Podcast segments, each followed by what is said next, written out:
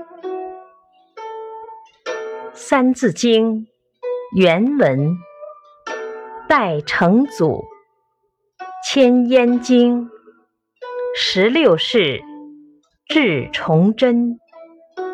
解释：到明成祖即位后，把国都由金陵迁到北方的燕京。明朝共传了十六个皇帝，直到崇祯皇帝为止。明朝就灭亡了。